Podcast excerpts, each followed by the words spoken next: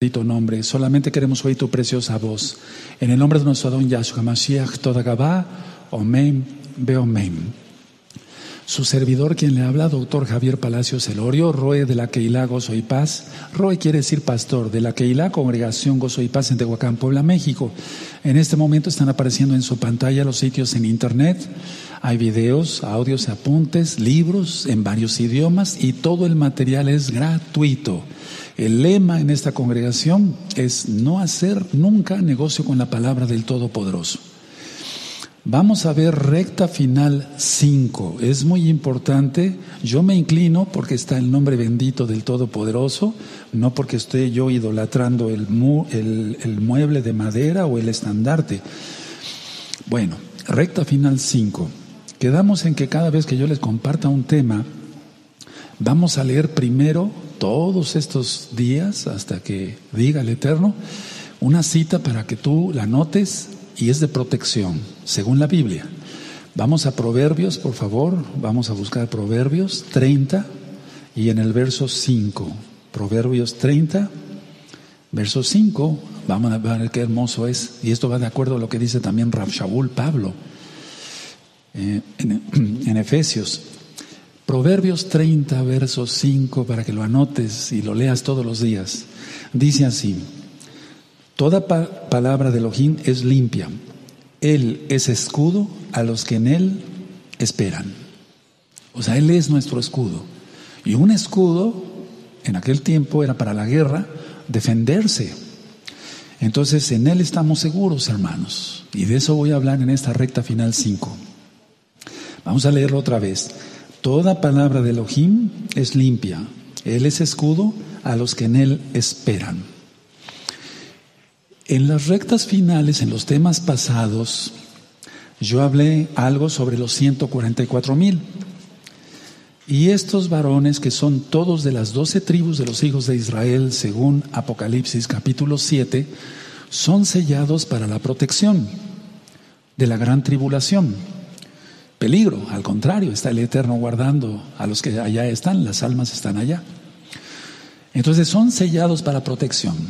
Ahora, ¿por qué los 144 mil fueron sellados y por qué tú, por ejemplo, como hermana, ahorita que he estado ministrando mucho por teléfono, me han dicho esto, Roe, los varones son sellados y nosotras como mujeres, ¿dónde quedamos? ¿Seremos protegidas? Claro que sí.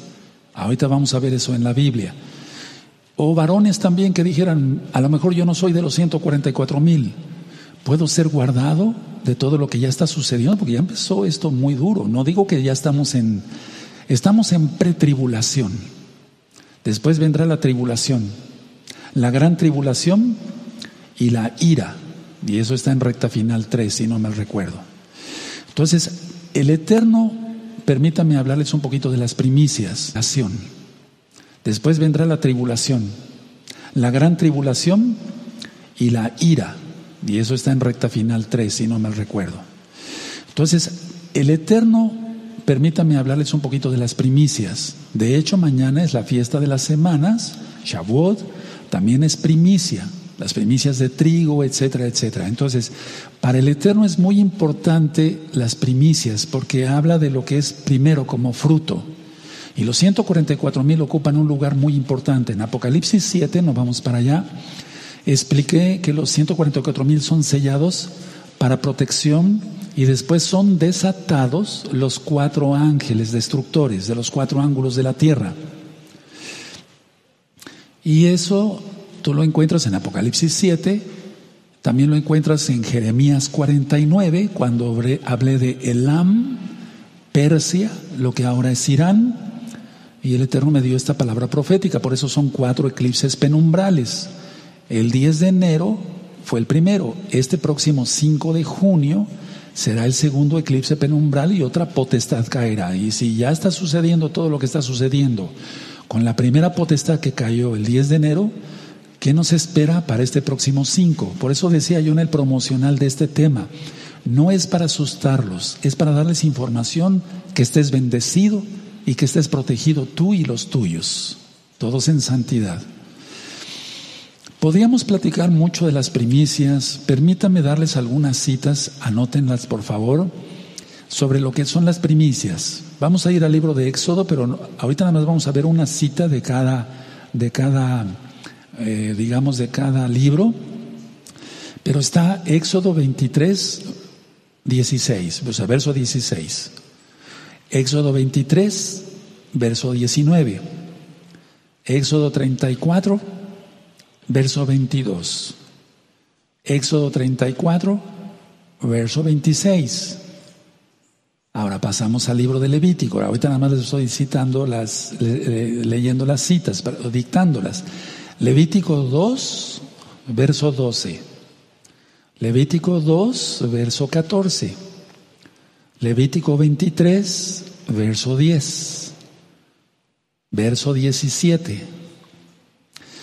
Números, el libro de Números, capítulo 15, verso 20. 15, 21, 18, verso 12 y 13. Números 28, verso 26. Y está también en Deuteronomio, en el capítulo 18, verso 4, 26, verso 2 y verso 10.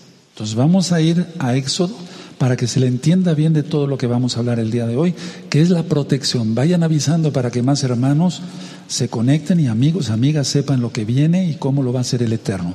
Entonces vamos primero a Éxodo 23, como quedamos. En principio, Éxodo 23 y vamos a buscar el 16. Bueno, aquí dice en Éxodo 23, verso 16. Dice, también la fiesta de la siega, los primeros frutos, eso es primicias, de tus labores, que hubieres sembrado en el campo y la fiesta de la cosecha a la salida del año, cuando hayas recogido los frutos de tus labores del campo. Entonces está hablando de la fiesta de Shavuot y de la fiesta de Sukkot. Ahora vamos a otra cita, pero ahora de Levítico. Ya las demás las buscas tú en tu casa, en casita, y las lees con calma. Levítico 2, verso 12. Levítico 2, 12. Para que ustedes vean, ustedes vean qué tan importante. Miren cuántas citas les di en el antiguo pacto. Ahorita vamos a ver en el nuevo pacto. Entonces, el Levítico 2.12 dice, como ofrenda de primicias las ofreceréis a Yahweh, mas no subirán sobre el altar en olor, mas no subirán en olor eh, al altar en olor, eh, olor grato. Todo eso ya está ministrado en los cinco libros de Moisés y en las parashot. Tú puedes buscar las parashot, así, parashot, y estudias desde Génesis hasta el final de Deuteronomio. Vamos a números 15, en números 15, amados hermanos, bienvenidos todos, aleluya. Números 15, verso 20. Por ejemplo, hace un momentito estaba yo viendo unos videos de varios hermanos que se han bautizado, para que se entienda, recibieron Tevilá, la inmersión en agua en el nombre de Sodom Yahshua Mashiach en varias partes del mundo. Levítico 15, eh, perdón, les, dije números, perdón, números 15, 20. De lo prima 6, ofreceréis una torta en ofrenda como la ofrenda de la era, así lo ofreceréis. Se está refiriendo al pan de Shabbat, el jalá, o sea, la jalá, todo lo que nosotros hacemos cada Shabbat o antes de Shabbat. Ahora vamos a Deuteronomio, a una cita, una cita, cuando menos de Deuteronomio, para que ustedes vean qué tan importantes son las primicias. En Deuteronomio 18, verso 4. Vamos a ver Deuteronomio 18, verso 4. Dice así, las primicias de tu grano, de tu vino y de tu aceite y las primicias de la lana de tus ovejas le darás. Entonces, el Eterno le gusta mucho que, demos primicia para su obra, para que la palabra llegue. O sea, para esto se llama entendido en las religiones falsas y lo utilizan para, para otras cosas que no, no vienen al caso, pero, pero la primicia es muy importante. Entonces, los 144 mil el Eterno los toma como primicias. Pero ¿qué pasa, amado hermano, amada hermana, sobre todo las hermanas, si dicen, si yo no soy varón, ¿qué hago si no estoy incluida, de los, no puedo estar incluida entre los 144 mil? Bueno, ¿qué es una primicia? Fruto primero de cualquier cosa. el fruto primero de cualquier cosa. Y deben ser ofrecidos a Yahweh Sebaot en acción de gracias por su bondad. La primicia es lo primero, o sea, es un fruto primero de cualquier cosa, ofrecidos a Yahweh, a Yahshua. Es el mismo Elohim, en acción de gracias por su bondad. Miren qué bonita está esta frase que te acabo de dictar. Es en acción de gracias por su bondad. Él es bueno. Y en esta época de cuarentena, a ningún mesiánico de gozo y paz, porque me van informando todos los hermanos, no les ha, no les ha faltado el pan, el agua y la leche para sus niños. Y en el nombre bendito de Yahshua Mashiach se profetiza que no faltará pan, agua y leche para los niños en el nombre grande de Yahshua Mashiach. Ahora vamos a buscar un profeta porque el Eterno no vino para abolir la Torah ni los profetas. Vamos a Ezequiel, por favor. En Ezequiel, es que esto es muy importante que se los explique primero, en Ezequiel 9, 4, para que ustedes le entiendan al tema del día de hoy. Ezequiel 9, verso 4. Esto es muy importante, muy importante. En Israel en aquel tiempo de Ezequiel y contemporáneo de Jeremías, del profeta Jeremías, había mucha iniquidad, mucho pecado. La gente tenía muchos ídolos. No estaban siguiendo los mandamientos de Yahweh. No guardaban el Shabbat. Muchos no se circuncidaban. Muchos no guardaban las fiestas, como la fiesta de mañana, que es importantísima, es una de las tres principales fiestas, Shavuot. Y entonces el Eterno estaba irado, estaba enojado. Y entonces vamos a ver lo que dice aquí en Ezequiel 9, verso 4. Y le dijo Yahweh, pasa por en medio de la ciudad, por en medio de Jerusalén, Jerusalén, y ponles una señal. Subrayen la palabra señal porque lo vamos a estar ministrando. Hago la aclaración. Hay una diferencia entre señal y marca. Sella Yahweh, nuestro Elohim, que es un Elohim de amor. Marca la bestia. Yahshua Mashiach le reprenda porque marcar es como marcar las reses, como le hacen los ganaderos. Entonces, y le dijo Yahweh, pasa por el medio de la ciudad, por el medio de Yahushalán y pones una señal en la frente a los hombres que gimen y claman a causa de todas las abominaciones que se hacen en medio de ella. Y te refiere aquí a los 144 mil, pero en aquel tiempo te refiere a Apocalipsis 7 y Apocalipsis 14 pero en aquel tiempo también hubo un sello, hermanos, porque venía Nabucodonosor. Venía Nabucodonosor con todos sus demonios, mandados por Yahweh. Porque por eso Yahweh dice, mi siervo Nabucodonosor. El Eterno estaba airado y quería darle una paliza a Israel por desobediente. Entonces, tenemos que tener cuidado con todo esto. Ahora, Ahorita en breve voy a ministrar esto, vamos a entrar de lleno a esto porque aquí hay algo bien importante. Ahora, vamos a Apocalipsis 9. Aquí en esta congregación Gozo y Paz manejamos lo que tú conociste como Antiguo Testamento y Nuevo Testamento, que lo correcto es pacto. Y lo voy a contestar en las preguntas y respuestas porque ya lo preguntaron. Entonces manejamos toda la Biblia, desde Génesis hasta Apocalipsis. Entonces vamos a Apocalipsis precisamente en el capítulo 9. Vamos a buscar Apocalipsis 9 y en el verso 4. Entonces dice así. En Apocalipsis 9:4 dice, y se les mandó que no dañasen a la hierba de la tierra, ni a cosa verde alguna, ni a ningún árbol, sino solamente a los hombres que no tuvieran el sello, subraya sello, de Elohim en sus frentes. Y esto es para futuro y próximo, muy próximo, hermanos. Y aquí te remite a Ezequiel 9:4 donde leímos, pero son dos acontecimientos diferentes. Recuerden, los profetas profetizaron para su tiempo, para otro tiempo después y ahorita para el futuro, porque está profetizado hasta el milenio y hasta después del milenio y la eternidad. Entonces espero que hayan subrayado sello. Ahora vamos a Apocalipsis, atrasito 8.7, 8.7. Y si tú ves aquí, dice, bueno, en 8.7 dice, el primer malaj eh, tocó el shofar y hubo granizo y fuego mezclados con sangre que fueron lanzados sobre la tierra y la tercera parte de los árboles se quemó y se quemó toda la hierba verde. Ahora vamos a relacionar estos versos. Vamos atrasito. Apocalipsis 7, verso 2 y verso 3. Dice así. Vi también a otro ángel, malach, o ángel, malach, quiere decir mensajero, que subía desde donde sale el sol y tenía el sello, subraya sello, del Elohim vivo y clamó a gran voz a los cuatro ángeles a quienes se les había dado el poder de hacer daño a la tierra y al mar. En el verso 3 dice, diciendo, no hagáis daño a la tierra ni al mar ni a los árboles hasta que hayamos sellado, subraya, en sus frentes a los siervos de nuestro Elohim. Hermanos, estamos viviendo momentos ya muy peligrosos. Se ve venir ya todo esto rápido y ahorita voy a ministrar, también voy a poner unas diapositivas. Vamos a Apocalipsis 14. Y esto ya es post-tribulación. Es un tiempo posterior a la tribulación. Aquí en Apocalipsis 14 todo está ministrado en Apocalipsis. Hay varios videos y varios audios en los sitios de gozo y paz.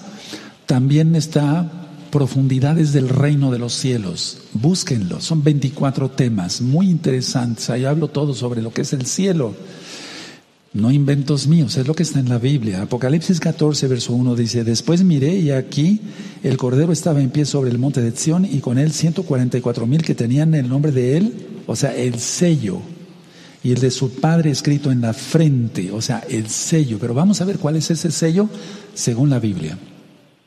En Apocalipsis 13, eh, perdón, 3, verso 12, 3, verso 12, eso ya está ministrado en el tema de Natsal que es un rescate que el Eterno va a hacer a los escogidos. Es Apocalipsis 3, verso 12.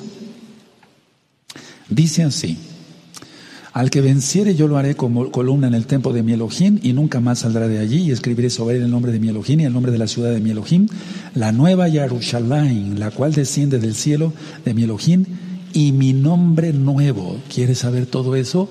Busca profundidades del reino de los cielos. Te vas a gozar. Si a ti te gusta la Torah, la Biblia y amas al Eterno, te vas a gozar. Ahora, vamos a ir por partes. ¿Qué es el sello? Porque tenemos que tener, eh, tener en cuenta que sello significa propiedad, protección, separación, propiedad, protección, separación y muchas otras cosas más. En Éxodo 31, que por cierto es la Torah, en Éxodo 31, Éxodo 31, en el verso 13, vamos a ver eh, desde el verso 12. Espero que lo tengan, Éxodo 31, esto, verso 12. Habló además Yahweh a Moshe diciendo, verso 13, Tú hablarás a los hijos de Israel diciendo, en verdad vosotros guardaréis mis días de reposo porque es señal. Ahí está. Ahí está. Señal. Entre mí y vosotros, pues vuestras generaciones, para que sepáis que yo soy Yahweh que os santifico. Y tú dirás, pero Roy, yo no, yo no soy judío. Bueno, puede ser, pero te recuerda estudiar las dos casas de Israel para que le entiendas. Pero vamos a suponer que no tienes ninguna gotita de sangre judía y eres totalmente gentil. No hay problema, el Eterno no echa fuera a los que vienen a Él, dice Él, Yahshua. Aleluya, glorifica el nombre del Eterno. Puede ser injertado. Romanos 11. Aleluya. Efesios también lo dice, Rab Shaul.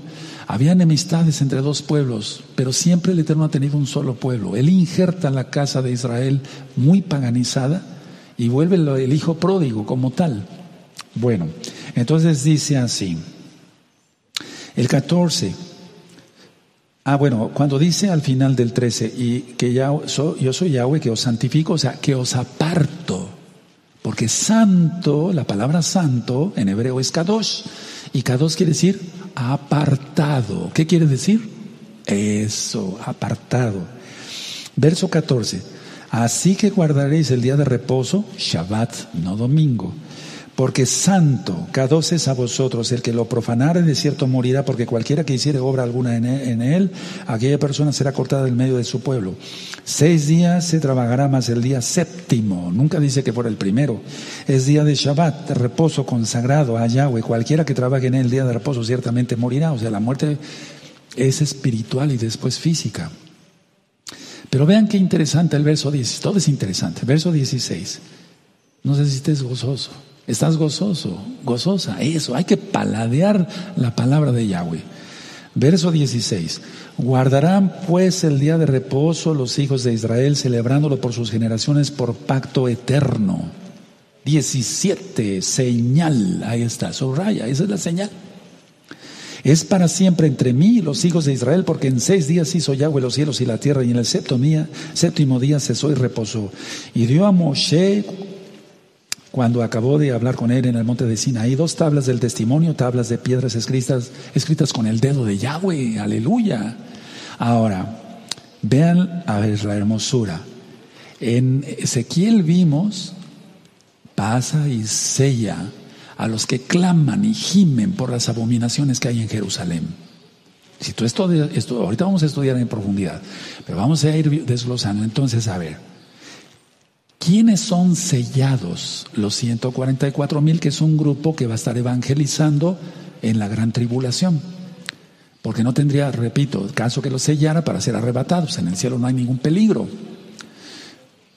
Pero también va a sellar a mucha gente a toda la gente que guarde el Shabbat, que guarde el día de reposo, que guarde sus fiestas, que guarde sus pactos, porque no es como ciertos eh, grupos que guardan el sábado ya, no, es guardar todo, o todo o nada.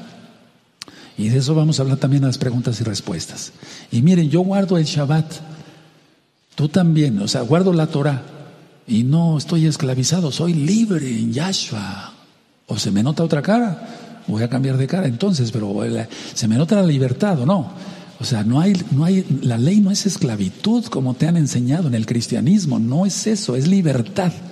Eso lo vamos a ver en preguntas y respuestas porque hicieron muchas preguntas sobre eso. Ahora, ¿dónde va a empezar el juicio?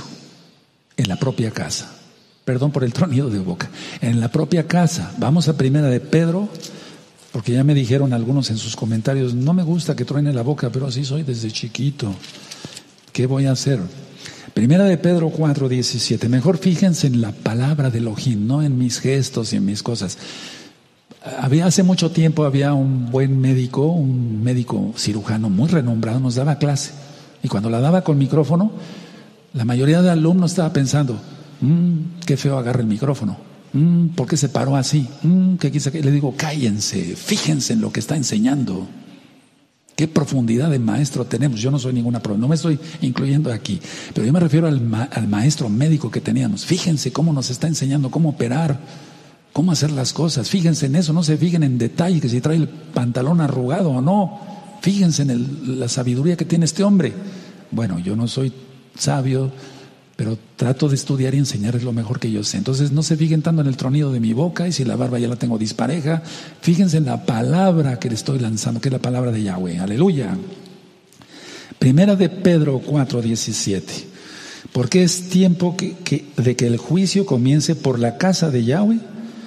Y si primero comienza por nosotros, fíjense nada más, ¿cuál será el final de aquellos que no obedecen los mandamientos de Yahweh? Esa es la manera correcta de traducirlo. Porque es tiempo de que el juicio comience por la casa de Yahweh. Y si primero comienza por nosotros, fíjense, está en forma de pregunta, ¿cuál será el fin de aquellos que no obedecen los mandamientos de Yahweh? Si el justo con dificultad se salva, ¿en dónde aparecerá el impío y el pecador? Nos salvamos por la sangre de Yahshua Mashiach y eso ya está explicado también en la primera carta de Pedro, porque ya están explicadas todas las cartas de los apóstoles. Búsquenlas en el canal de YouTube Shalom 132. Bueno, los Kuanim, mal traducido como sacerdotes, ellos en aquel tiempo de Ezequiel y de Jeremías, los profetas, grandes profetas, habían dado la espalda a Yahweh. O sea, no obedecían los mandamientos de Yahweh les interesaba la plata, kesef, money, el dinero. Eso les interesaba. ¿A qué te suena eso ahora? Por cierto, este video, cuando lo, ya esté totalmente grabado, primeramente el Eterno, véanlo de principio a fin. Yo no monetizo los videos porque la situación es esta, que mucha gente pide que sus videos, y yo no critico a nadie, o sea, simplemente estoy diciendo la verdad. Dicen, vélo de principio al fin, porque si no, no les cuenta como monetizable. Pero yo no monetizo los videos, véanlo de principio a fin, aún así me tarde yo una hora y media. Si no tienes una hora y media para irlo viendo, lo vas viendo por pedacitos, media hora, media hora, media hora, y lo acabaste, y vas a ver cómo vas a aprender mucho. Entonces vamos otra vez a Ezequiel, hecha esta aclaración que es muy pertinente. Eh, vamos a Ezequiel 8, vamos por favor para allá, amado Sajín. Ezequiel, Ezequiel 8, verso 16. Dice así en Ezequiel 8:16, y me llevó al patio de adentro de la casa de Yahweh, o sea, el el templo en Jerusalén. Y aquí junto a la entrada del templo de Yahweh, entre la entrada y el altar, como 25 varones, sus espaldas vueltas, vueltas al templo de Yahweh y sus rostros hacia el oriente, y adoraban al sol postrándose hacia el oriente. Tremendo, ¿verdad? O sea, dando la espalda, yo aquí no siempre trato de no dar la espalda al nombre de Yahweh, pero esto tiene doble significado aquí. Estaban físicamente postrados dando la espalda al templo de Yahweh, donde estaba su presencia hermosa. Eso dijo él. Después la presencia se fue al monte de los olivos. La idea es esta, por cierto, ya después de la cuarentena, o yo pienso que esto ya no para, ¿eh? pero es un decir hay que visitar el Monte de los Olivos. O si tú visitaste el Monte de los Olivos, eso estuvo muy bien, porque ahí está la presencia de Yahweh. Ahí se fue, según la Biblia, no según yo. Ahora, entonces físicamente estaban dando la espalda a Yahweh y también espiritualmente le estaban dando la espalda a Yahweh, porque los sacerdotes, los Juanín, correcto, no estaban ministrando según Yahweh. Ahora, vamos a Segunda de Crónicas, podíamos leer todo el capítulo, pero hay mucho que ministrar.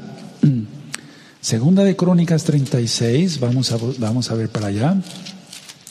En Segunda de Crónicas 36, por eso ya está grabado el primer libro de los reyes, el segundo libro de los reyes, para que ustedes sepan ahí qué sucedió en cada tiempo. Todo está explicado verso por verso. Entonces vamos a Segunda de Crónicas el capítulo 36, verso 17. Espero tantito, segunda de Crónicas 36, verso 17 al 19.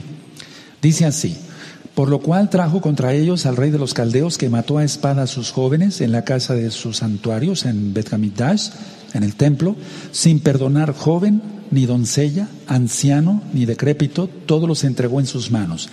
Asimismo todos los utensilios de la casa de Elohim, grandes y chicos, los tesoros de la casa de Yahweh y los tesoros de la casa del rey y de sus príncipes, todo lo llevó a Babilonia. Verso 19. Y quemaron, ojo, atención a esto, quemaron la casa de Elohim y rompieron el muro de Jerusalén y consumieron a fuego, subraya fuego, todos sus palacios y destruyeron todos sus objetos deseables. Y ahí sigue ministrando. Es increíble todo lo que pasó acá. Ahora, vamos otra vez a Ezequiel para que se entienda cómo va a estar la protección en estos tiempos que son difíciles. Vamos a Ezequiel en el capítulo 9. Bendito es el nombre de Yahweh y gózate. Aleluya. La fiesta de mañana es de mucha alegría, ¿eh? Entonces, aunque estemos a, través de la distancia, ustedes en casa y yo ministrándoles aquí, eh, tenemos que estar todos gozosos porque la fiesta es de Yahweh. Aquí está cerrada la congregación, está vacía, pero ya viste que está adornada, como si estuvieras tú acá con nosotros, tú que eres K2, tú que eres santa. Bueno, vamos a Ezequiel entonces 9 y voy a leer el verso 8. Ezequiel 9, verso 8 y voy a leer hasta el verso 10. Ezequiel 9, verso 8. Aconteció que cuando ellos iban matando y quedé yo solo, me postré sobre mi rostro y clamé y dije, ah, Adón Yahweh, ¿destruirás a todo el remanente de Israel derramando tu furor sobre Jerusalén? Y me dijo, La maldad de la casa de Israel y de Judá, o sea, las dos casas, es grande, sobremanera, pues la tierra está llena de sangre y la ciudad está llena de perversidad, porque han dicho, ha abandonado Yahweh la tierra y Yahweh no ve. No, los que no veían eran ellos por adorar a sus ídolos. Verso 10. Así pues haré yo, mi ojo no perdonará, ni tendré compasión, haré recaer el camino de ellos sobre sus propias cabezas. Y eso tú lo encuentras en el Salmo 7, anótenlo, y Salmo 9. Porque tú harás caer el mal a los impíos sobre su propia cabeza y sobre su propia coronilla. El Salmo 9 dice así, no lo estoy diciendo todo, porque los impíos caerán en los propios hoyos que ellos han caído y en las propias redes que ellos han tendido. Bendito es Yahweh, Él es justo. Entonces aquí el profeta, si tú ves del verso 8 al verso 10, está intercediendo por el pueblo, porque no había más que un grupito y ese grupito fueron sellados. Veamos el verso 3. Y el esplendor del Elohim de Israel se elevó de encima del del queruf, o sea, es en plural, porque querubín ya es en, plural. Por eso nosotros no decíamos, antes decíamos así, estábamos, estábamos aprendiendo hebreo. Querubines no es lo correcto. Querubín es ya en, plural. Queruf, queruf con B, es en singular, sobre el cual había estado al umbral de la casa y llamó Yahweh al varón vestido de lino que tenía a su cintura el tintero de escribano. Verso 4, lo que ya leímos. Y le dijo, Yahweh, pasa por en medio de la ciudad, pon en medio de Jerusalén, lo voy a parafrasear, pongan atención, y ponles una señal a aquellos que guardan mis mandamientos. Ponles la señal a aquellos que guardan el Shabbat, porque el Shabbat es una señal. Ya lo vimos en Éxodo 31. A los hombres que gimen y que claman a causa de todas las abominaciones que se hacen en medio de ella. Y por eso yo te comenté que fuéramos a Segunda de Crónicas 36, verso 17 al 19, cuando trajo al rey de los caldeos. Tremendo, ¿verdad? Ahora, en Génesis, vamos a ver el ship, en Génesis encontramos esto, en el capítulo 18. Génesis 18 verso 20. Génesis, Bereshit quiere decir en el principio, todos estos libros ya están ministrados en las parashot, así se llaman, partes de la Torah. Entonces hay muchos estudios, hermanos, aprovechen, sobre todo ustedes que son nuevecitos. Y los que ya tenemos más tiempo hay que repasarlos. Génesis 18, verso 20. Entonces Yahweh le dijo, por cuanto el clamor contra Sodoma y Gomorra se aumenta más y más y el pecado de ellos se ha agravado en mi extremo, es lo que está pasando ahora. Descenderé ahora y veré si han consumado su obra según el clamor que ha venido hasta mí. Y si no, lo sabré. ¿Qué oía Yahweh? El clamor de los violados por los homosexuales. El clamor de los violados. Y se apartaron de, allí, dice verso 22, los varones y fueron hacia Sodoma, o sea, dos Malachín, pero Abraham estaba aún delante de Yahweh, o sea, Yahshua. Si se quiere entender así, Yahshua preencarnado. Yahshua preencarnado, porque Yahweh no puede ser visto porque es espíritu, pero Yahshua es la forma, la forma visible y tocable de Yahweh. Eso ya lo explicamos. ¿Se acuerdan cuando eh, Tomás no creía? Ahora ya ves, eh, crees porque me estás viendo y me tocas. Dichosos aquellos que no me vieron y creyeron. Tremendo, ¿verdad? Dice el verso 23.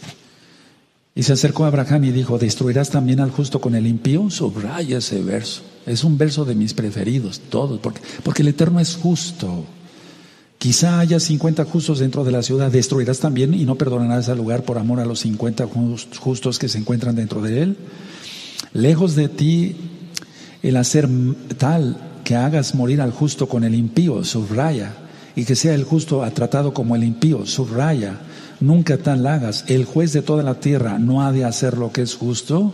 Tremendo varón Abraham, ¿verdad? 26. Entonces respondió Yahweh Si hallare en Sodoma 50 justos dentro de la ciudad, perdonaré a todo este lugar por amor a ellos. 27. Y Abraham replicó y dijo, He aquí ahora que he comenzado a hablar mi Señor, mi Adón, aunque soy polvo y ceniza, quizá faltaran de 50 justos cinco. Destruirás por aquellos cinco toda la ciudad. Y dijo, no la destruiré si falla, hallare allí 45.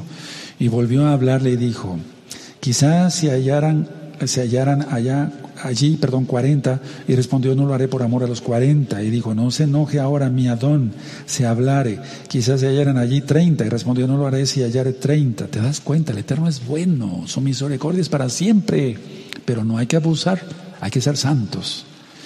Treinta y uno, y dijo, he aquí ahora que he emprendido al hablar a mi Señor, mi Adón, quizás se hallaran allí veinte, no la destruiré, respondió por amor a los veinte. 32. Y volvió a decir, no se enoje ahora mi Adón. Si hablare solamente una vez, quizás se hallarán allí diez. No la destruiré, respondió por amor a los diez.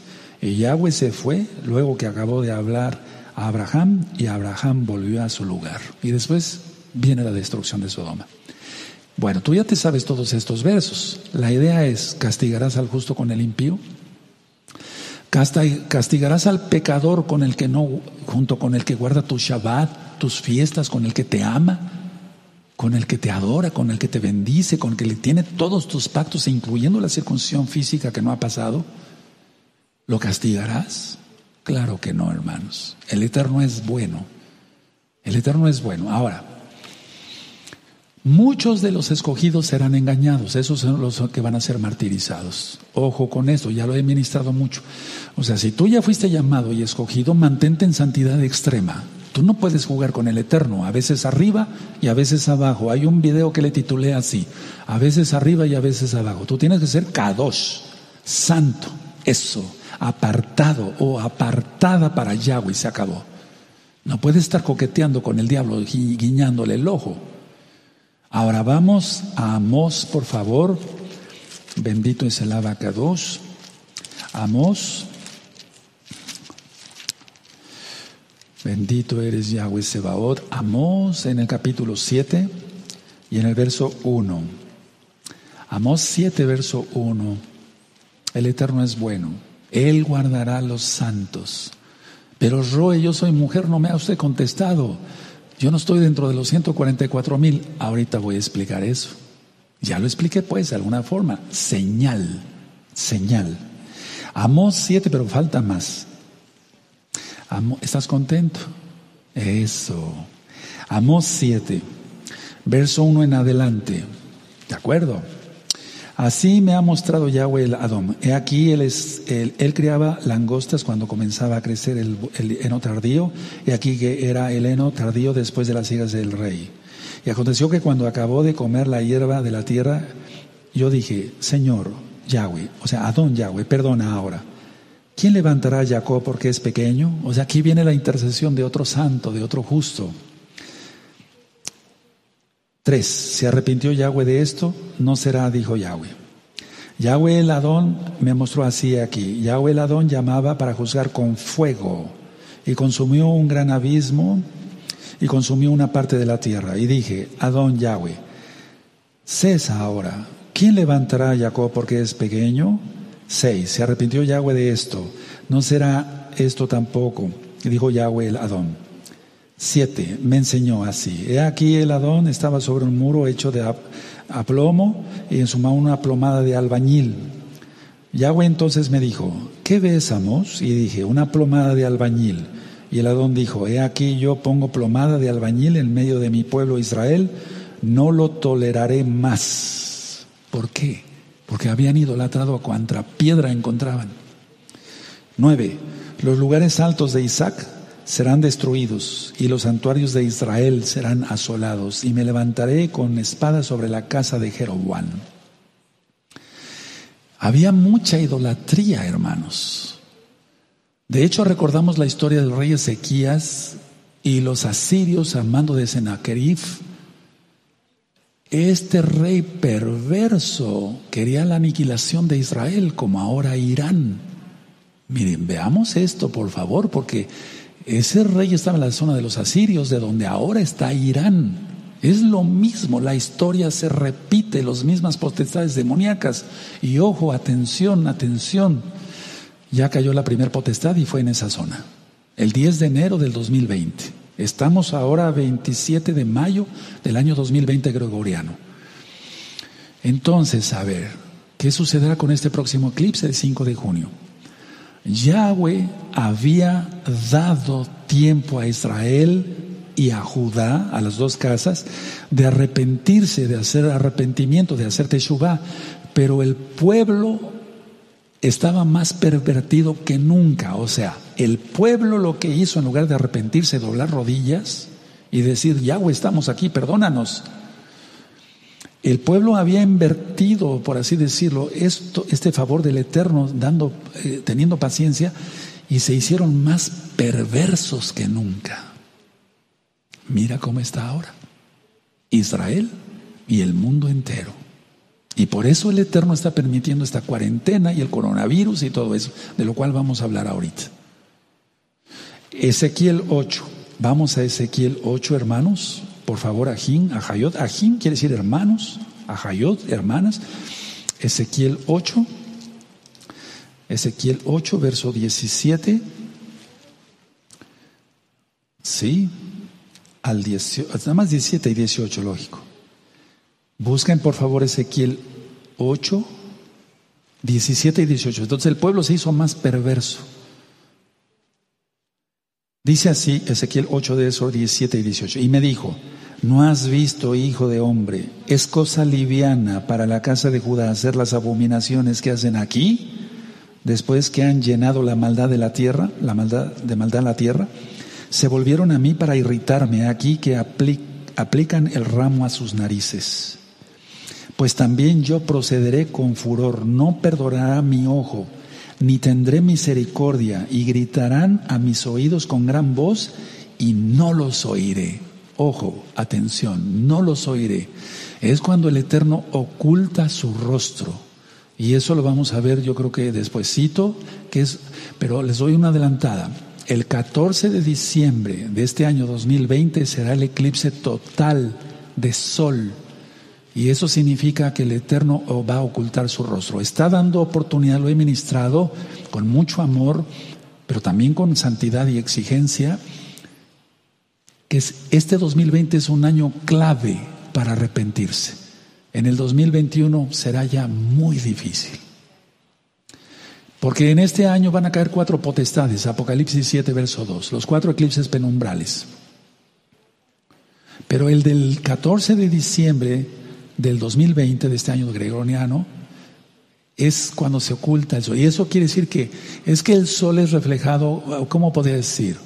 El Mashiach, Yahshua, que es el único y verdadero Mesías de Israel y del mundo entero, él a él se le llama el sol de justicia, Malaquías 4.2, 4.2. Y nacerá el sol de justicia, y en sus alas de su talit traerá sanidad.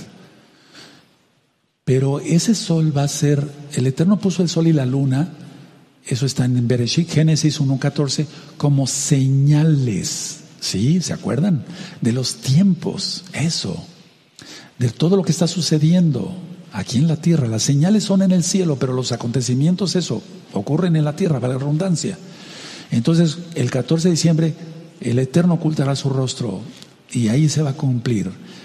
Ahorita todavía, el que tiene oídos para oír, oiga lo que el Raja Codes, tú le conociste Espíritu Santo, dice a las Keilot, a las congregaciones.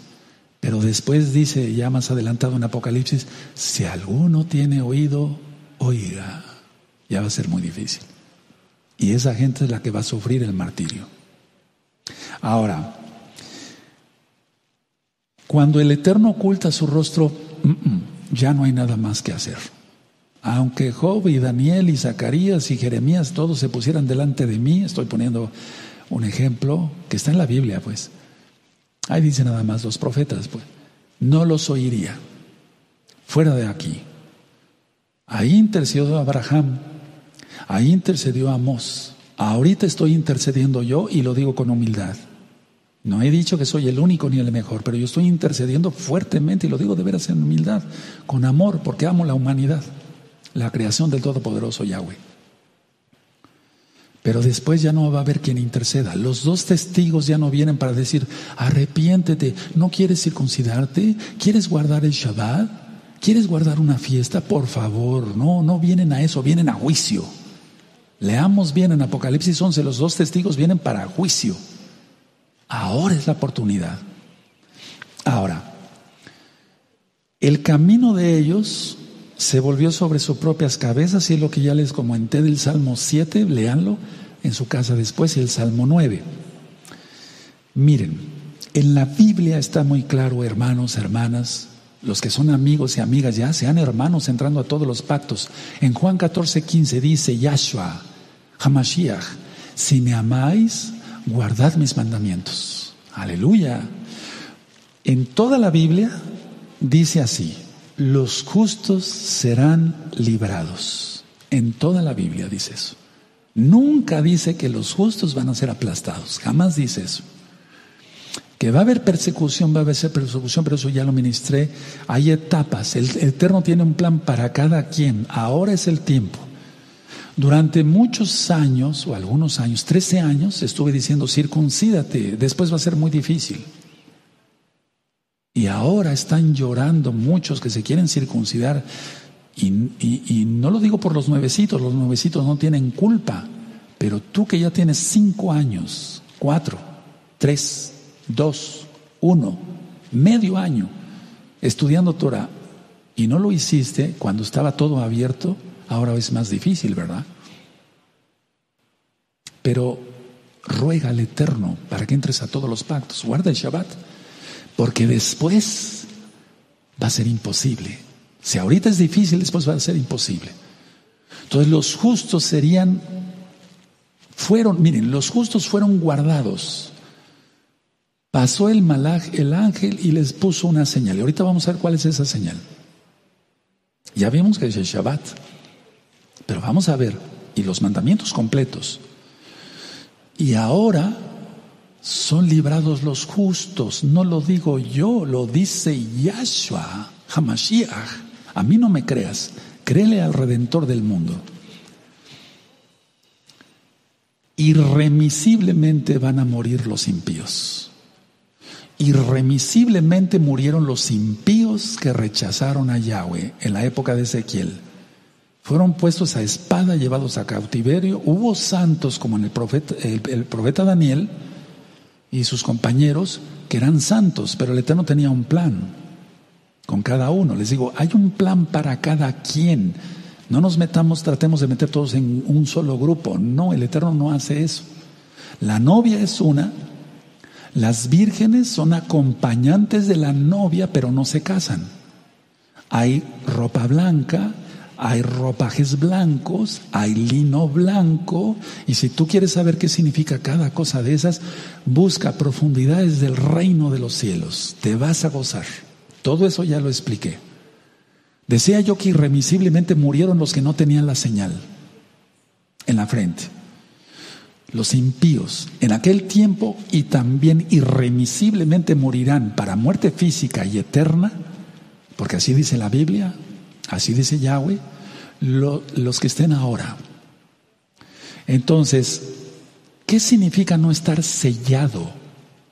Rechazar a Elohim, rechazar su predicación, su administración, su bendita Torah, sus mandamientos y hacer abominación y, y media. Entonces, o se recibe la señal protectora de Yahweh, y si no se recibe la señal protectora de Yahweh, pobres, por así decirlo, que es lo menos, infelices, y no estoy faltando al respeto, de los que no tengan la señal protectora. En la Biblia, por ejemplo, si tú ves el sermón del monte, lo voy a poner así, en Mateo 5, siempre cuando se diga en la Biblia feliz o muy dichoso, no es bienaventurado, no, muy dichoso, y luego sigue, muy dichoso los que tienen hambre y sed de justicia, muy dichosos, eh, ¿sí? Es muy feliz. Por eso no cometí ninguna impertinencia, ninguna falta de respeto. Dije, muy felices los que tengan la señal protectora de Yahweh. Muy infelices los que no tengan la señal protectora de Yahweh. Roe entonces, Palacios, ¿cómo se obtiene la señal? Ahorita lo estoy explicando y lo voy a seguir explicando, pero guardar los mandamientos. Dice en Ezequiel, ya lo leímos, pasa y pone una señal en sus frentes a todos los que claman. ¿Quién crees que clamaba? Los santos. Y los que gimen, ¿quién gemía? Los santos por todas las abominaciones. Se adulteraba, se fornicaba. Eh, no sé, o sea, bueno, no sé si sé, la idolatría que había, etcétera. En Israel, en Jerusalén, en las actuales excavaciones, antes de la cuarentena, estaban descubriendo ídolos chiquitos en todo Jerusalén, o al menos una gran parte de Jerusalén, ídolos que tenía la gente en sus casas en lugar de adorar a Yahweh. Tenían el templo ahí a unos metros y no iban a adorar a Yahweh, adoraban demonios, eso ya lo expliqué en recta final 4. Y esos, esos ídolos que han estado escarbando después de 15 metros de profundidad están quemados. Señal de que se cumplió, lógico, sí, creemos en la Biblia, no necesitamos pruebas históricas. Fe, creer. Pero el Eterno da pruebas. Mira cómo quemé Jerusalén. Increíble, increíble. La gente quemada adentro de sus casas con todo y sus ídolos. Tú no quieres eso. Claro que no. Ahora atención. El destino de cada persona en aquel tiempo estaba determinado por su mismo carácter. Ahora, el destino de cada persona será determinado por su mismo carácter. ¿A qué me refiero? El seguir a Yahweh. O se tiene un carácter para seguir a Yahweh, seguir la santidad, o se tiene un carácter para seguir al diablo. Ya eso Mesías le reprenda. Vamos a Ezequiel 9, ahí adelantito, en el verso 11. Vean Ezequiel 9, verso 11, dice así. He aquí, y he aquí que el varón vestido de lino, que tenía el tintero a su cintura, respondió una palabra diciendo, he hecho conforme a todo lo que me mandaste. O sea, le está diciendo al Todopoderoso Yahweh, hice como tú me mandaste. Sellé solamente, es un malaj, un ángel, un mensajero. Sellé solamente a los que guardan tus mandamientos, a los que claman y gimen como tú me dijiste, Padre eterno. Ahora, el fuego hemos aprendido que purifica. En Ezequiel 10, ahí adelantito, en el verso 1 al 7, recuerden, no dice, en el original no dice querubines. Ahorita lo vamos a ver. Bueno, entonces la idea es Ezequiel 10, verso 1 al 7. Miré aquí en la expansión que había sobre la cabeza de los querubín, recuerden, querubín ya es en plural, como una piedra de zafiro que parecía como semejanza de un trono que se mostraba sobre ellos. Y habló al varón vestido de lino y le dijo, entra en medio de las ruedas, debajo de los querubín, y llena tus manos de carbones, ojo, atención, encendidos entre los querubín, y espárcelos, espárcelos sobre la ciudad, y entró a vista mía. O sea, toma estos carbones y espárcelos sobre Jerusalén. ¿Para qué es un carbón? Si estaba encendido, para encender la ciudad. Recuerda que el Eterno siempre habla y actúa por metáforas o parábolas, pero todo lo cumple. Dice el verso 3, y los querubines estaban a la mano, los querubines estaban a la mano derecha de la casa cuando este varón entró y la nube llenaba el atrio, o sea, el patio de adentro. Entonces el esplendor de Yahweh se elevó de encima del querubín al, en este caso sería Kerub, de la puerta, y la casa fue llena de la nube, y el patio se llenó del resplandor del, del Eterno. Verso 5, y el estruendo de las alas de los querubín, ellos sí tienen alas, ojo, los querubín tienen alas, los ángeles no tienen alas. Por eso cuando tú ves, ay, me tengo este angelito y tiene alas. Los querubín, en forma metafórica, vienen a la tierra, pero no bajan realmente hasta la tierra, sino los malajim, los ángeles. Entonces, si tú tienes un angelito todavía con alas, eso es un diablo. Porque un queruf, que es Satanás, y a eso la reprenda, cayó. Y es el único que tiene alas. Tremendo, ¿verdad? Dice, y el estruendo de las alas de los querubín se oía hasta el patio de afuera como la voz del Elohim omnipotente cuando habla. Aconteció pues que al mandar al varón vestido de lino diciendo, toma fuego de entre las ruedas, de entre los querubín, él entró y se paró entre las ruedas. Dice así, y un querub, extendió su mano de en medio de los querubín al fuego que estaba entre ellos y tomó de él y lo puso en las manos del que estaba vestido de lino, el cual lo tomó y salió. Y apareció en los querubín la figura de una mano de hombre debajo de sus alas. Ahora, todo esto es, tú dirás, bueno, Roe, pero ¿por qué no está ministrando todo esto? Porque la idea es que el fuego es para purificar, ya lo, lo vimos en las citas anteriores. Y entonces le dijo a este malaj, entra, toma carbones, espárcelo sobre Jerusalén, porque así va a ser incendiada. Llevan a Nabucodonosor, destrozan eh, las puertas, las murallas de Jerusalén, del templo también, arrasan con todo y queman la ciudad. En lo espiritual, hermanos, ahorita el Eterno está dando cantidad de órdenes a los ángeles, a los querubín. Y entonces, ahorita hay muchas órdenes que está dando el Eterno para que se cumplan, porque Él, Él es el que manda, Yahweh, ¿eh? Él es el que manda al gobierno mundial. Y tú dirás, pero ¿cómo, Roy? ¿Cómo se lo...? El Eterno permite todo. Él manda sobre todo. Y ahorita el Eterno está permitiendo muchas cosas que haga el gobierno mundial con tal de darle una lección a la humanidad, que no ha querido nada con el Eterno. Ahorita les platico más cosas. Ahora, vamos a Segunda de Reyes, por favor, que por cierto ya está ministrado. Segunda de Reyes, ¿ya te cansaste? ¿Aquí le paramos o seguimos?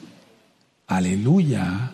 Aleluya, aleluya, me gusta eso, bendito es el abacados. Segunda de Reyes, entonces capítulo 25. Segunda de Reyes 25,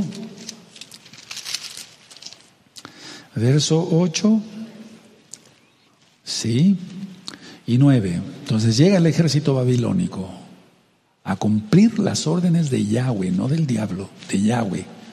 Ya lo viste. Por eso quise leer primero Ezequiel. Entonces, segunda de Reyes 25, verso 8. En el mes quinto, a los siete días del mes, siendo el año 19 de Nabucodonosor, eh, Nabucodonosor rey de Babilonia, vino a Jerusalén Nabuzaradán, capitán de la guardia, siervo del rey de Babilonia, y quemó, ahí lo tienes, su raya, por los carbones.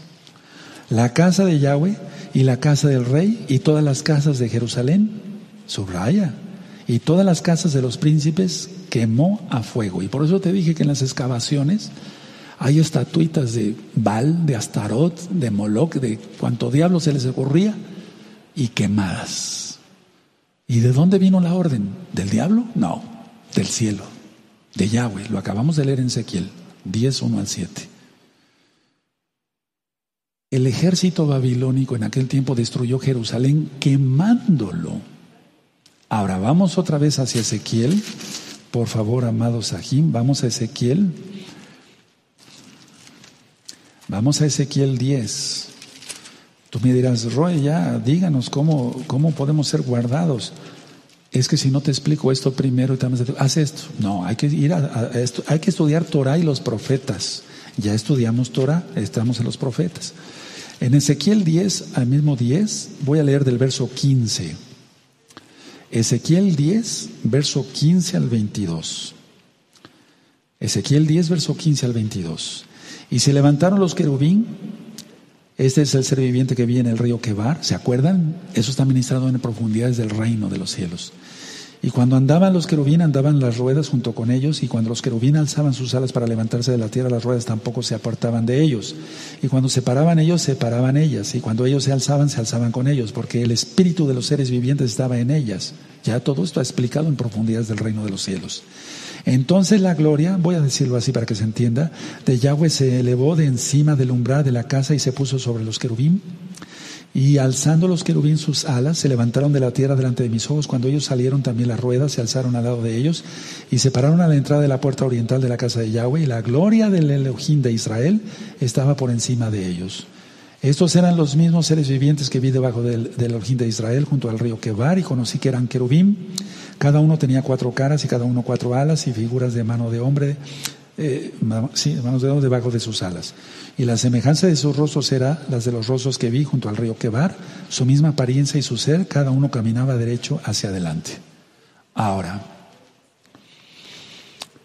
la palabra Ikabod que muchos varones en Israel se llaman así, pues es un nombre muy feo porque quiere decir la gloria se ha ido, o el, resplandor, o el esplendor de Yahweh se ha ido. Eso significa Ikabod. Si ustedes recuerdan, vamos a Primera de Samuel. Por cierto, estamos estudiando el libro de Samuel.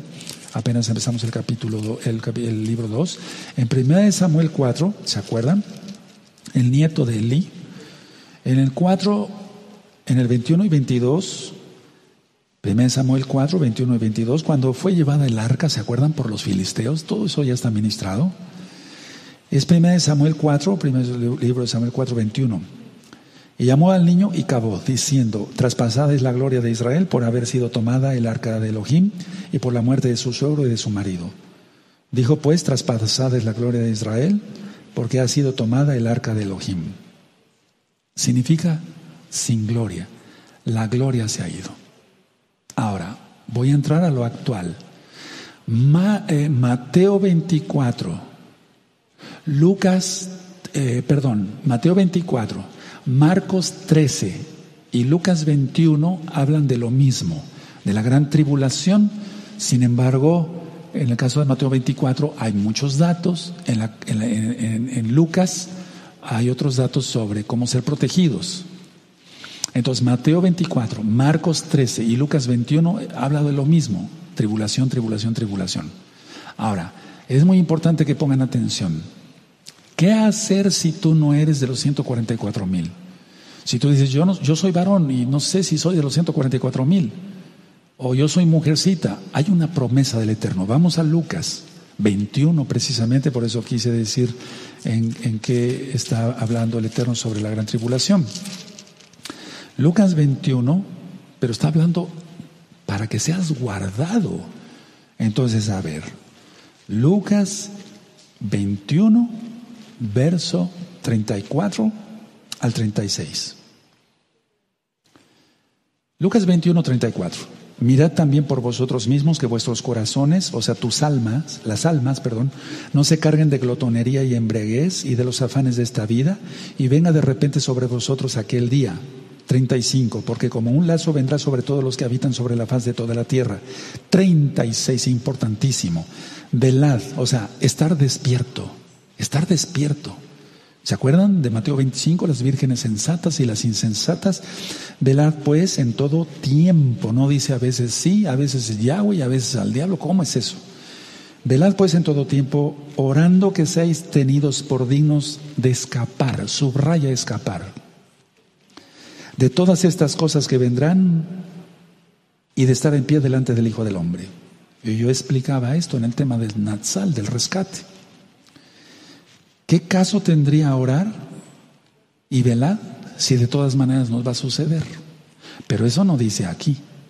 Ojo, atención hermanas y varones que dicen, bueno, no sé si sea yo de los 144 mil. Te vas a tomar de esta promesa, pero en santidad y guardando los mandamientos en obediencia. Eso dice Hebreos 5, verso 9. Tómate de esta promesa. A ver, explico. Yo hace unos momentos explicaba a algunos hermanos esto, porque estoy ministrando mucho por teléfono también. Ministraba yo esto. Cuando tú tenías, bueno, no sé si vive tu papá todavía, cuando tú eras niño, tú le decías, papá, tú me prometiste una paleta de chocolate, no me lo has cumplido. Ah, sí, hijo, te lo voy a... Papá, tú me prometiste irme a llevar al parque a andar en bicicleta. Bueno, antes de la cuarentena, lógico. Es un decir, sí, hijo, o papá, tú me prometiste esto. Esto es una promesa de Yahweh, de Yahshua, del Todopoderoso. Él es el Aleph Taf, principio y fin y la eternidad. En la Biblia que tú tienes, a lo mejor dice, yo soy el alfa y el omega, pero no, él no dijo eso porque esas son letras griegas y él es judío. Aleluya. Él decidió nacer judío, pero él es divino. Entonces, Aleph Taf. La letra Taf es la última que aparece en el alefato hebreo. De hecho, el Salmo 19, vamos para allá, es el salmo que más habla de la Torah. Es el salmo que más, eso les enseñé a todos los hermanos aquí cuando estaba abierta la congregación. Si tú ves Salmo 119, busca ahí eso. Ahí te dice Aleph. Y mira con qué empieza. Muy felices los perfectos de camino. Mira con qué empieza. Luego dice entre el verso 8 y 9, Bet, que es la segunda letra. Gimel, entre el verso 16 y 17. Y así sigue. Y vamos a buscar entre el, entre el verso 168 y 169 del Salmo 119. Y dice Taf. Es la última letra hebrea. Ojo, atención, cuando Yahshua estaba en el madero, él dijo, consumado es. ¿Cómo es eso? A ver, en un contrato X, hasta el final tú pones tu firma, la firma. Ok. Entonces, antes en el antiguo Israel, se firmaba con la letra Taf de que se iba a cumplir eso. Pero sobre todo porque Yahweh firma así. Entonces, ahorita vamos a ver unas diapositivas, pero antes les quiero mostrar otras cosas todavía aquí en administración. A ver, entonces, esto está en tu Salmo 119, en, en el Salmo 119 de la Biblia, ¿qué tienes? Aleph, Taf, principio y fin. Tómate de la promesa consumado es porque Él es, Él firma, y ahorita vamos a ver cuál es la señal. Ah, o sea, es el Shabbat, los mandamientos, cumplir sus mandamientos. A ver, volvemos a leer Lucas 21, 36. Búsquenlo rápido. Eso. Lucas 21, 36. Velad pues en todo tiempo orando que seáis tenidos por dignos de escapar de todas las cosas, de todas estas cosas que vendrán y de estar en pie delante del Hijo del Hombre. De escapar de ser guardados. Entonces tú le vas a decir así, no seas religioso hermano, hermana, nuevecitos, no sean religiosos para orar. Tenemos que orar con reverencia y todo eso, y, está bien. Pero mira, yo le hablo al Eterno porque es mi papá, es tu papá, Abba, que quiere decir la fuerza de la casa, eso quiere decir realmente Abba. Le vas a decir así, orando con sencillez. Recuerda, no eres fariseo, eres un israelita mesiánico. Crees en Yahshua Mashiach. Padre Yahshua. ¿Estoy correcto? Sí. Isaías 9:6. Padre eterno. Aleluya. Padre Yahshua. Aquí dices una promesa. Que si yo velo, o sea, guardo tus mandamientos, me guardo en santidad, me guardo en, en obediencia, Sé que soy salvo por tu sangre preciosa, Yahshua Mashiach, pero si yo me guardo en obediencia, velo, velad, estar despiertos, guardo tus mandamientos. Tú me vas a ayudar a guardar y sea yo digno de escapar de todo lo que va a venir. Me tomo de esa promesa, Yahshua. Tómate de esa promesa. Tómate. Tú que eres mujercita y dices, no estoy dentro de los 144 mil, tú que eres varón y dices, no sé si yo sea de los 144. Toma, aquí está. Es una promesa de Yahshua. Tómate y no te sueltes. ¿Qué quiere decir velad? Atento. Eso quiere decir santos, o sea, apartados. Orando, lógico, guardándonos en santidad. Ahora, ya empezó todo esto todo lo malo y no va a parar. Vamos a Apocalipsis 6. A mí me interesa lo que diga la Biblia, ¿verdad? Todos nos interesa lo que diga la Biblia. Apocalipsis 6 dice así. Vi cuando el Cordero abrió uno de los sellos y oí uno de los cuatro seres vivientes decir como con voz de trueno, ven y mira. Dos Verso 2. Y miré aquí un caballo blanco y el que lo montaba tenía un arco sin flecha, o sea, tomó el mundo sin guerra.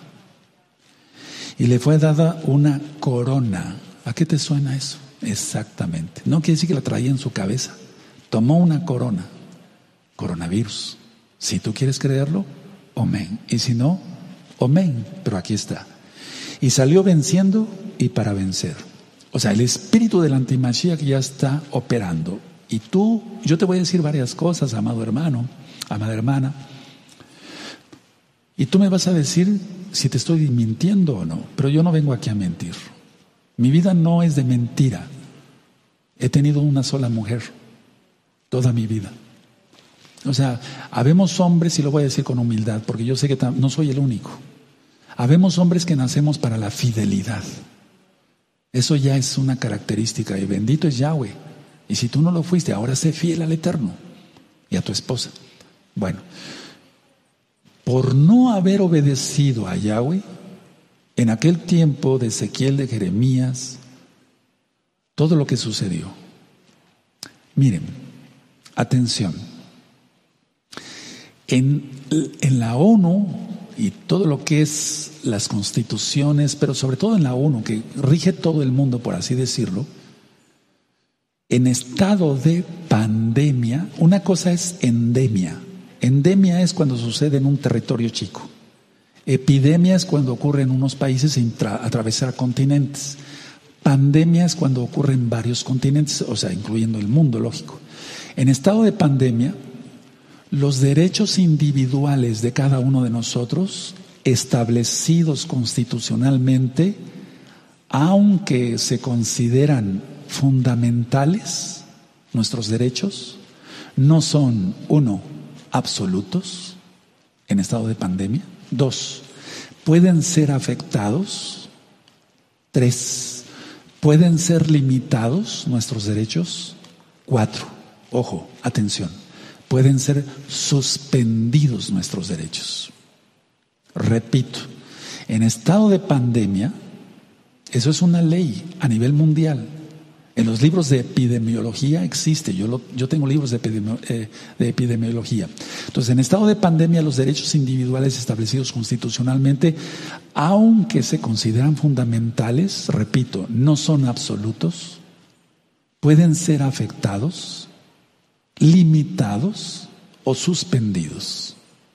¿Cómo ves? Apocalipsis 6, verso 2, a la calca, o sea, exacto. Por eso urgía establecer y decir, es una pandemia. Así, entonces, al declarar la alarma o el estado de emergencia, se pueden movilizar, uno, fuerzas de seguridad, dos, protección civil, tres, con tal de evitar el contagio. Está claro, Apocalipsis 6, eh, verso 2. Por eso en todas las medidas para volver, entre comillas, a la nueva normalidad, que ya no va a haber, para volver a la nueva normalidad en todo el mundo, micas en restaurantes, micas en las farmacias, micas en los supers. Tú no puedes entrar a un super si no llevas un cubreboca. No puedes comprar ni vender si no llevas un cubreboca. Vayas donde vayas, ahorita lo vamos a demostrar. Tú no pudiste andar, ahorita a lo mejor a ustedes que me están viendo ya, ya el confinamiento ya pasó, pero no podías andar en las calles. Cierre de fronteras al principio y todavía ahora. Y la OMS, ya lo dije al principio, dice que ya viene un rebrote del coronavirus inmediato. O sea, viene. Ya no para esto, hermanos. Por favor, mucha madurez. Restricciones de todo tipo, paralización de la economía, pérdida de trabajo, desempleos, salió venciendo y para vencer.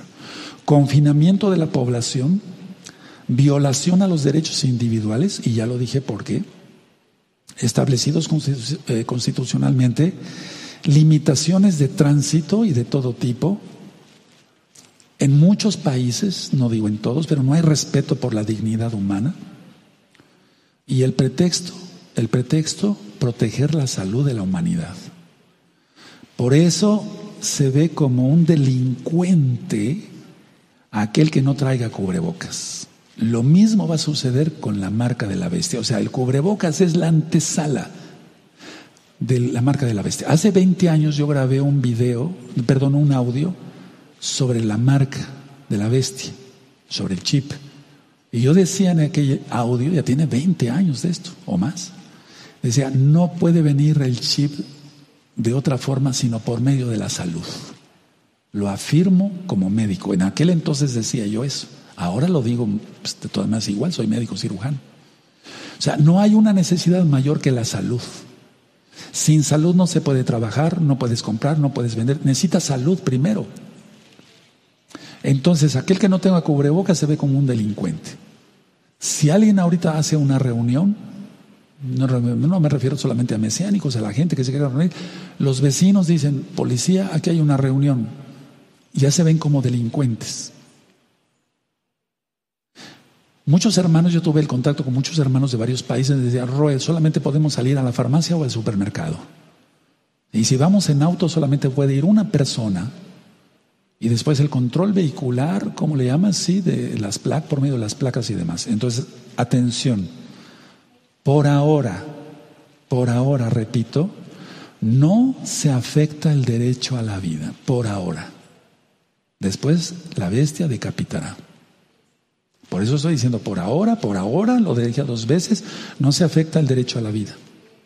Pero una pregunta, ¿y los abortos? Porque en muchos países los consideraron esenciales. Las clínicas de aborto las consideraron esenciales y siguieron abiertas. Por ahora, repito, por ahora, no hay peligro de la integridad personal. Por ahora. Por ahora hay libertad de religión, aunque sea en tu casa por ahora. Ahora, por lo tanto, con todo eso que les acabo de explicar, derechos y libertades por ser pandemia quedan limitadísimos, limitadísimos. Por ahora, hasta superar el peligro. Pero no va a haber eso. No es que yo sea pesimista, hermanos, que yo sigo la Biblia y le creo a la Biblia. Y dice en Apocalipsis 1.1, cuando estas cosas empiecen a suceder pronto, ya lo ministré, estudien Apocalipsis 1.1, amados hermanos. Pronto no quiere decir que vendría luego, luego, porque Juan Johanán escribió en la isla de Patmos hace dos mil años. Pronto quiere decir que cuando suceda una cosa, vendrá la otra. Y sucede una cosa vendrá la otra. Ya lo ministré hace ratito en el púlpito. Yo decía, los políticos están diciendo, la crisis económica no va a poder ser resuelta si no hay vacuna. No se podrá volver a las escuelas si no hay vacuna. No se podrá volver a las iglesias si no hay vacuna. En pocas palabras, se refuerzan los poderes del gobierno mundial. Ahora, ¿quién está permitiendo todo esto? Yahweh, no el diablo. Miren, tenemos que ser conscientes que el que hizo que se pasara espada a jóvenes, a doncellas, ya lo vimos en Ezequiel, etcétera, fue Yahweh, no el diablo. Entonces, a ver, ya empezaron en algunas partes a, racionar el consumo de artículos de primera necesidad, evitar el libre tránsito los derechos humanos restringidos y las libertades constitucionales pues ya vejadas. Limitación a grupo. Entonces, decía yo, miren, si ya están anunciando que viene un rebrote, pues el cubrebocas va a seguir hasta, hasta que haya la vacuna, la gente se deje vacunar con el chip, sean marcados, no sellados, y entonces Tú ahorita si quieres ir a un banco no puedes entrar si no es con cubreboca. Y dice afuera, no va a entrar si no trae cubreboca. Tú no puedes ir a un, supermercado si no traes cubreboca. No puedes ir a la farmacia si no traes, traes cubreboca. O sea, el cubreboca ahorita está siendo la premarca para comprar y vender. Tenemos que entender eso. Ahora, mira, ya no da tiempo que lo ministre yo y en ocho días recta final seis. La idea es que no tenemos que estar enfrascados en todo esto, sino en que viene Yahshua, viene Yahshua HaMashiach, y tenemos que tener la esperanza de que viene nuestro redentor, nuestro redentor vive. Yo quisiera, traje muchos apuntes más para seguirles hablando, pero el tiempo nos alcanza y quiero pasarles las diapositivas. Entonces vamos a pasar, voy a bajar para que se vean bien, ustedes puedan ver bien estas diapositivas. Es muy importante, mucha atención todos. Bendito es tu nombre, Abacados. Mucha atención todos. Entonces, ahorita en breve vamos a apagar las luces ya que esté baja la, la pantalla. Y bueno, ¿qué hacer entonces? Antes de que yo le siga ministrando en los próximos días. Tómate de la promesa de Yahshua. Mm, en Lucas 21, verso 36. Padre, aquí dice que si yo velo, yo seré digno de escapar de estas cosas. Por favor, incluyeme. Y yo me comprometo a guardar la santidad. Y eso es todo. Y ya. Aunque no seas de los 144 mil, ahí lo dice, no un profeta X o Z. Bueno, los profetas hablaban de pata de Yahweh, pero me refiero a un falso profeta. No, está diciendo Yahshua, el mismo Elohim, el, el todopoderoso, Aleph Taf. Voy a pasar acá para poder ver las diapositivas también. Y vamos a empezar con esta primera. Miren, empezamos. Esta es la letra Taf, que es la última, y así, vean, para los nuevecitos es base en paleohebreo. Así se escribía, o de, hecho el, el idioma que nosotros vamos a aprender no es este, sino este. Esa es la letra última del alefato hebreo. No es alfabeto, no, es alefato de Aleph. Y entonces decía yo que Yahshua dijo, consumado es. Miren, ¿Acaso es casualidad? No. Y esta es la señal que llevamos todos los que hemos sido redimidos en Yahshua Mashiach y preservados de todo lo que ha de venir. Y si tú quieres, aunque no seas de los 144 mil, tener esta señal, no marca, tú tienes que guardar los mandamientos y dejar de decir, no, la ley ya no, no me interesa, soy cristiano, puro domingo y no me toca el antiguo. No, entonces cuidado. Ojo, atención, yo estoy advirtiendo y no estoy hablando yo, te está hablando el Ruach Codes, el Espíritu Santo, el Ruach Codes a través de mí, en el nombre de Yeshua Mashiach. Ahora pasamos a la siguiente. Esto es, miren, ese es el cubreboca ahorita. Es obligatorio, no hay acceso, si no hay cubreboca, etcétera, los letreros. Y todo ha funcionado muy bien para el gobierno mundial, pero recuerda, no son los fulanos, el club sutano y perengano, no, lo está permitiendo Yahweh, porque la gente es rebelde y no quiere la Torah. O sea, ahorita apenas en España hubo, eh, ya se reabrieron mujeres luego, luego semidesnudas en las playas, los antros a todo poder, eh, a todo lo que da en otros países, emborrachándose.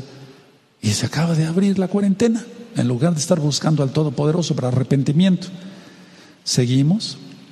Este letrero lo tomamos hoy, una foto, aquí en un supermarket. No se, es obligatorio cubreboca.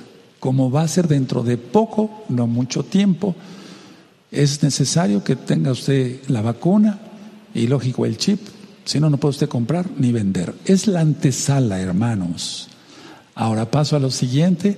Este es el ciclón Afam, y pasó exactamente por la zona donde fue el eclipse del 26 de diciembre del 2019 y del 10 de enero del 2020, cuando este, eh, eh, bajó la primer potestad.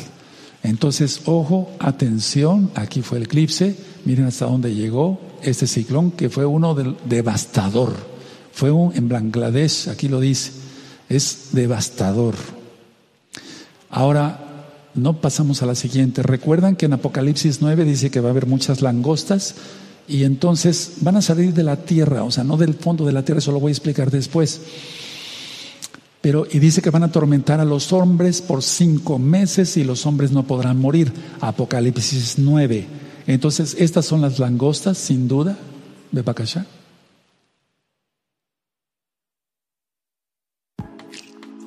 Esos son, mira, aquí está el dron echando fuego. Un dron echando fuego. y no podrán morir los hombres y gritarán, mátenme, mátenme. Y el Eterno dirá la orden a la muerte, no, no van a morir. Todo este material es propiedad de, los, de, sus autores y se presentan sin fines de lucro. Miren lo que causa un dron. Hoy vi un video tremendo de disparos por medio de un dron. Es increíble todo. Miren lo que hacen los drones. ¿No crees que así se va a dar la orden para que sea quemada gran parte de la, de la hierba verde después? Siento sin temor a equivocarme, esas son las langostas que vio Johanan. Tienen aspecto, miren lo que puede hacer un dron, cantidad de cosas, y de eso ya tenemos otros videos anteriores. Ahora pasamos a la siguiente. Este es el gobernador de California diciendo hace dos meses que iba a poner en confinamiento. No vamos a pasar el video. Este, el que sigue, es uno de España, ¿verdad? Eh, aquí dice España. El confinamiento estuvo muy tremendo allá en España.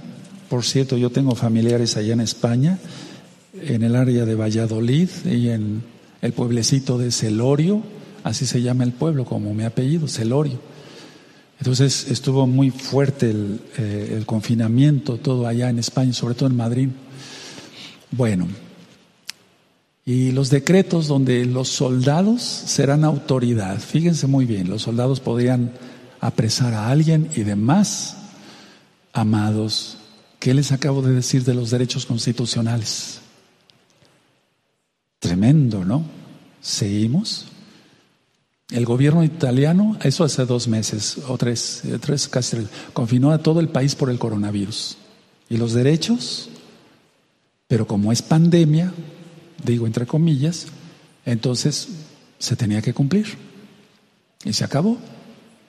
Ahora, eso sí me consta, porque hay hermanos de gozo y paz en otros países donde, que, donde tenían que tener un certificado del, del alcalde, de la autoridad, para poder salir de casa a comprar, nada más, y a la farmacia.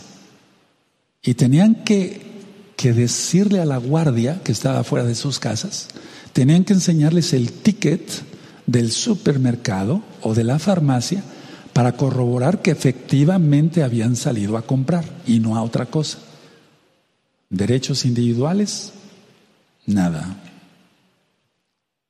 Y nada más, aquí está una copia de lo, eh, de lo que es un certificado de este tipo, un autocertificado Increíble, hermanos. Ya, ya está, se acabó el tiempo. Seguimos. Trump anuncia una asociación público-privada para desarrollar la vacuna contra el coronavirus para fin de año, si podemos.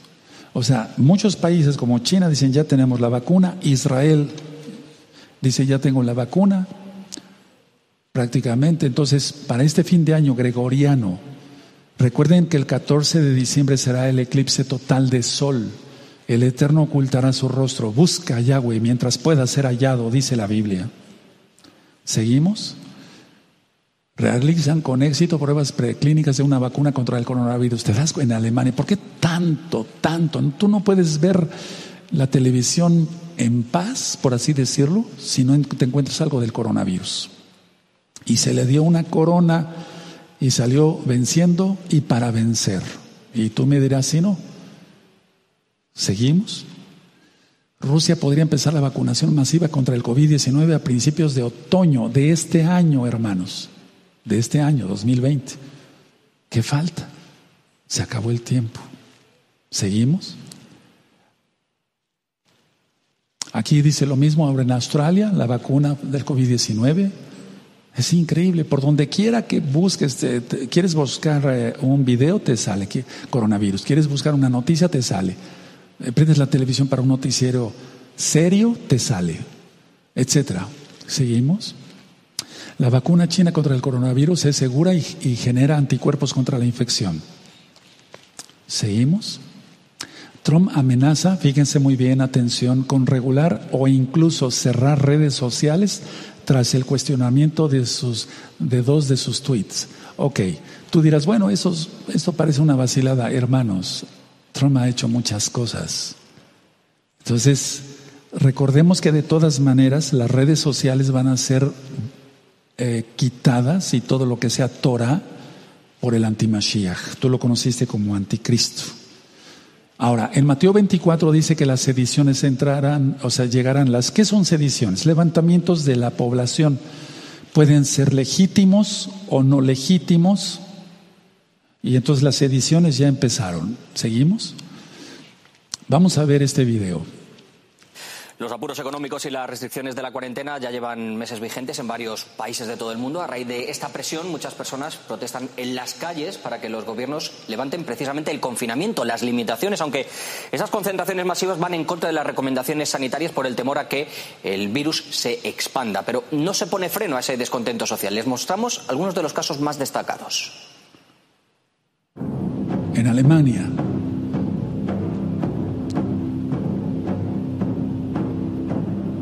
gente ya se empezó, eso habla Yahshua HaMashiach en Mateo 24. Entonces, ¿qué es lo que va a pasar? Polonia. Van a decir los gobiernos, escúchenme, van a decir, van a decir los gobiernos, está bien, ya, basta de esto, ponte la vacuna, así no contagias y no serás contagiado, te estamos protegiendo, Reino Unido. Y entonces dirán, bueno, pues sí, nos ponemos la vacuna, no hay ningún problema. Cuidado, Ucrania. Todo esto estamos pasándolo sin fines de lucro.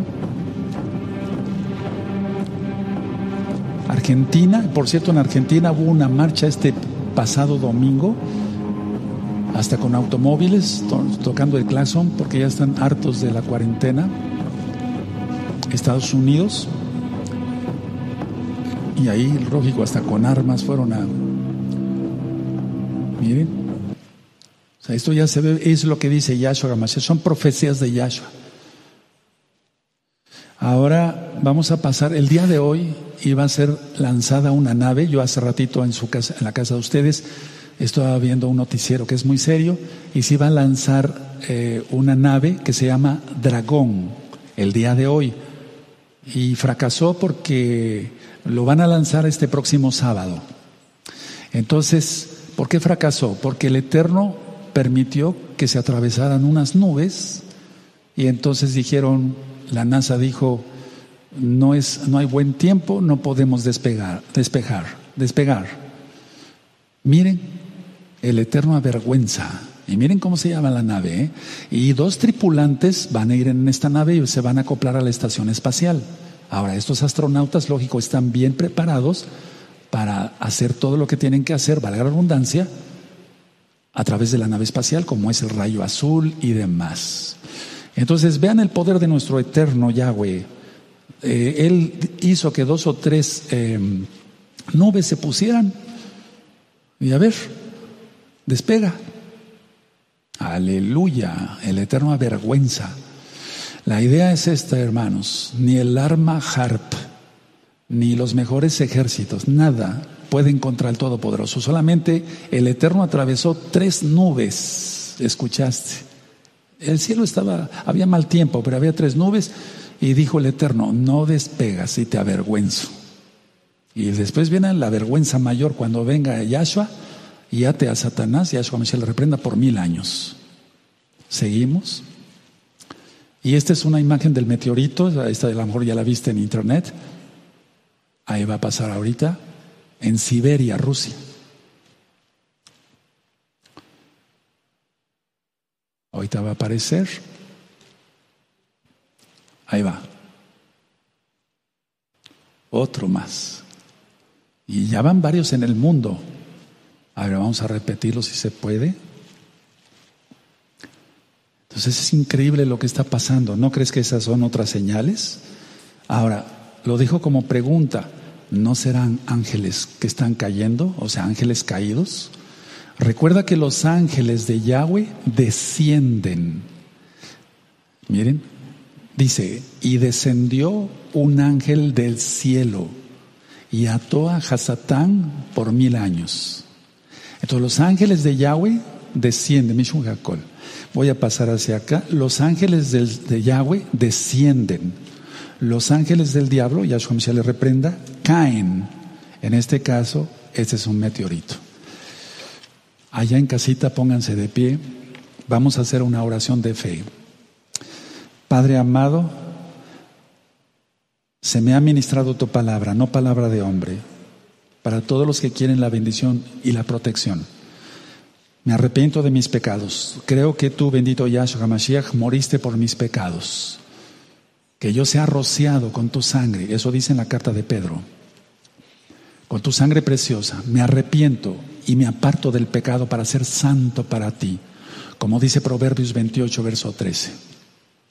Padre, cumpliré tu bendita palabra y me tomo de la promesa de Lucas que tú dijiste en Lucas, está escrita en Lucas 21, verso 36. Yo me tomo de tu promesa, estaré velando, estaré atento, santo, despierto en tus cosas, bendito Yahshua Mashiach, para que yo pueda ser digno de escapar de todo lo que ha de venir. Así repite conmigo, tal vez yo no sea de los 144 mil, o para ustedes mujercitas, pero Padre, considérame, no es terror. No es que yo sea cobarde, díselo, díselo, no es que sea cobarde, pero te pido por mí, por mi esposa, por mis hijos, por mis hijitos. Yo quiero que sean guardados, Padre, en tus benditas manos. Muchas gracias. Toda Gabá Yahshua Mashiach. Amén.